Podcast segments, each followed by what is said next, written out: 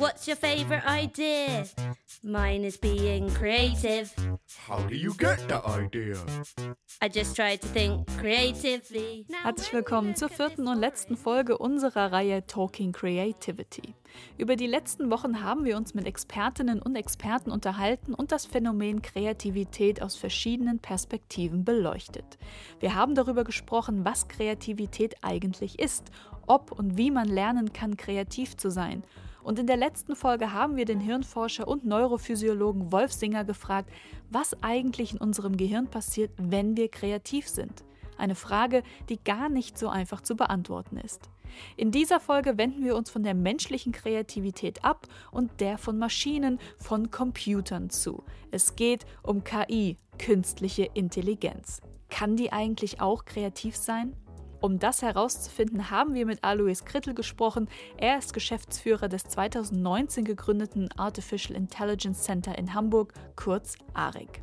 Bevor wir der Frage nach Kreativität und KI nachgehen, sollten wir erstmal klären, was ist KI und wo wird sie schon jetzt angewendet. Für viele von uns ist künstliche Intelligenz noch immer eine futuristisch angehauchte Wissenschaft oder zumindest eine sehr abstrakte Angelegenheit. Tatsächlich ist KI bereits fester Bestandteil unseres alltäglichen Lebens.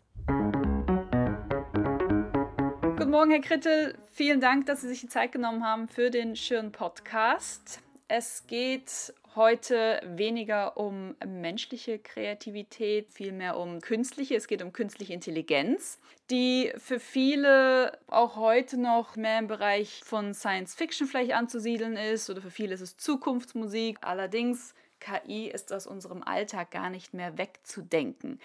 Können Sie uns da ein genaueres Bild zeichnen, wo wir mit KI stehen und wo kommen wir täglich mit KI in Berührung? Ja, das kann ich gerne machen. Also es gibt unterschiedliche Arten von KI. Die sogenannte, wenn man das jetzt mal ganz grob unterteilt, starke und schwache KI.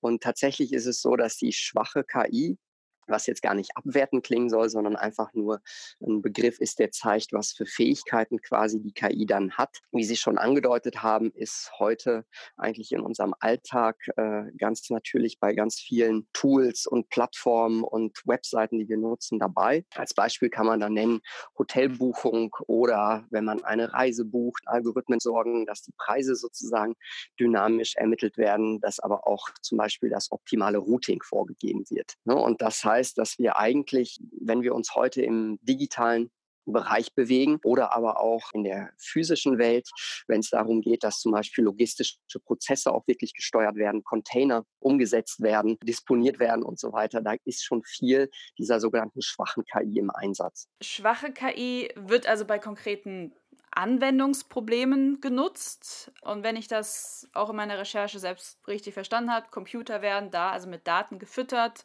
und aus diesen Daten nimmt sich der Computer die Information, die er braucht. Ja, das könnte man durchaus so beschreiben. Genau. Also die schwache KI, die ist immer davon gekennzeichnet, dass es wirklich einen engen Anwendungskontext und Fokus gibt. Mhm. Ja, wie beispielsweise entsprechend die beste Route zu finden, ähm, wenn man von A nach B möchte. Das heißt, da beschäftigt sich die KI dann mit den entsprechenden Daten, die sie dafür benötigt, wirklich mit einem engen Anwendungsfokus und kann dort dann als, könnte man sagen, Werkzeug entsprechend diese Planung deutlich vereinfachen weil sie dort einfach schneller ist. Wenn es eine schwache KI gibt, muss es natürlich auch eine starke KI geben.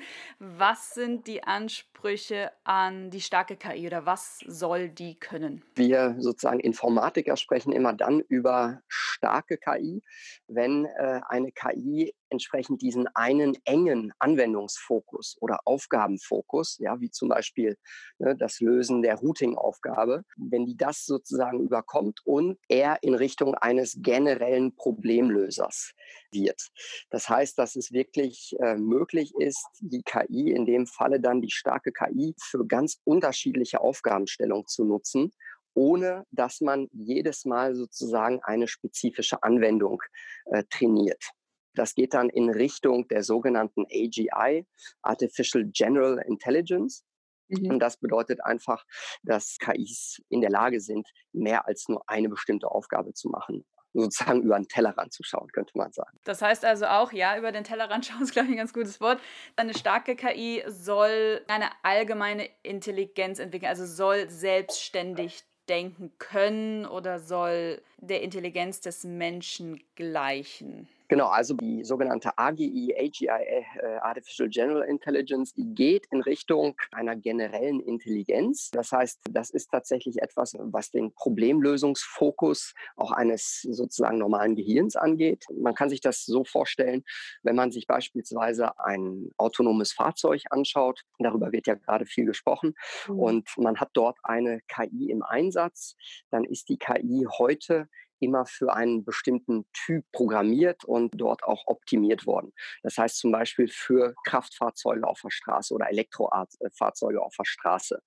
Wenn wir jetzt äh, sagen würden, wir würden gerne damit ein Flugzeug mit der gleichen KI betreiben, dann wäre sie Stand heute hoffnungslos überfordert. Ja, das heißt, dort müsste man wirklich komplett neu anfangen und komplett diese KI neu trainieren. Und das wäre bei einer Artificial General Intelligence, wäre das nicht mehr nötig, sondern da könnte die KI sozusagen selbstständig diesen neuen Anwendungsfokus verstehen, sich dort reinfinden und entsprechend die Aufgaben der Navigation dann entsprechend nicht nur auf der Straße durchführen, sondern dann beispielsweise in der Luft. Das heißt also auch, eine KI die sich selbstständig weiterentwickeln kann, an dem Beispiel, wie Sie es gerade genannt haben, das ist ja ein kreativer Prozess. Das heißt im Umkehrschluss, KI oder insbesondere starke KI kann kreativ sein. Ja, das würde ich so unterschreiben. Kreativität wird allgemein als definierende Eigenschaft des Menschen angesehen. Äh, in einem Artikel schrieb der Harvard-Philosoph Sean Dorrance Kelly, dass Kreativität nur im Kontext des Menschen existieren kann. Der KI-Experte und Forscher Arthur E. Miller widerspricht da. Es könne keine Annahme geben, dass Kreativität nur dem Menschen gehört. Was sagen Sie dazu? Also ich wäre bei dem Zweiteren dabei ja. und äh, würde darauf verweisen, dass es ja auch solche Phänomene gibt, dass man durchaus sagen kann, zum Beispiel als die Kamera erfunden worden ist, die Fotokamera, auch damit wird ja inzwischen äh, durchaus sehr viel im Bereich Kreativität erzeugt. Ne? Ansonsten würden wir den ganzen Filmen, Filmemachern und so Fotografen das absprechen. Da ist dieses Werkzeug, was genutzt wird in Form entsprechend einer Filmkamera, einer Fotokamera, wie auch immer, gehört mit zu diesem kreativen Prozess. Und so ähnlich würde ich das bei künstlicher Intelligenz auch sehen.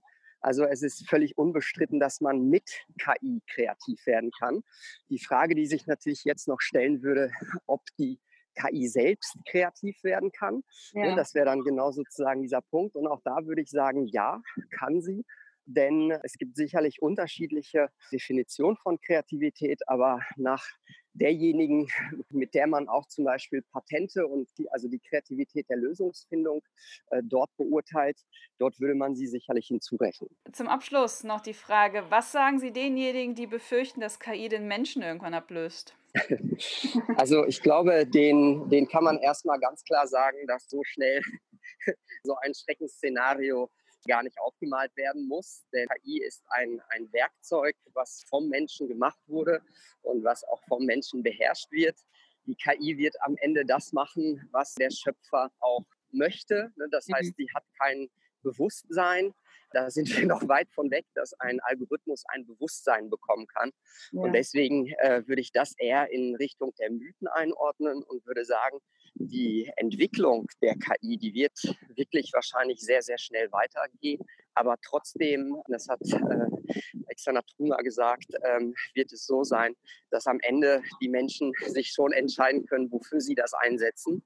Und das gegen sie einzusetzen, würde in dem, in dem Maße gar keinen Sinn machen. Deswegen würde ich da erstmal beruhigende Worte aussprechen und sagen, also das sind wirklich Szenarien, die in Filmen und so weiter auftauchen und eher zu Mythen gehören als dass man jetzt von einer ernsten Bedrohung sehen kann. Weil, wie gesagt, der, der wichtigste Punkt eines Bewusstseins, da ist man noch weit, weit weg von. Gut, das sind also dann die Szenarien, die tatsächlich in die Science-Fiction, Filme und Literaturen gehören. Ich denke, ja, sind wahrscheinlich jetzt einige beruhigt. das hoffe ich. Das war die letzte Folge unserer Podcast-Serie Talking Creativity. Alle vier Folgen könnt ihr auf dem Schirnmac und beim Podcast-Anbieter eures Vertrauens noch einmal nachhören. Nach einem Ausstellungssommer, der aufgrund des Coronavirus nicht so verlief wie ursprünglich geplant, geht es ab September mit neuen Ausstellungen und gewohnter Regelmäßigkeit weiter. Am 24. September eröffnet We Never Sleep und widmet sich der Faszination der Spionage als Quelle künstlerischer Inspiration.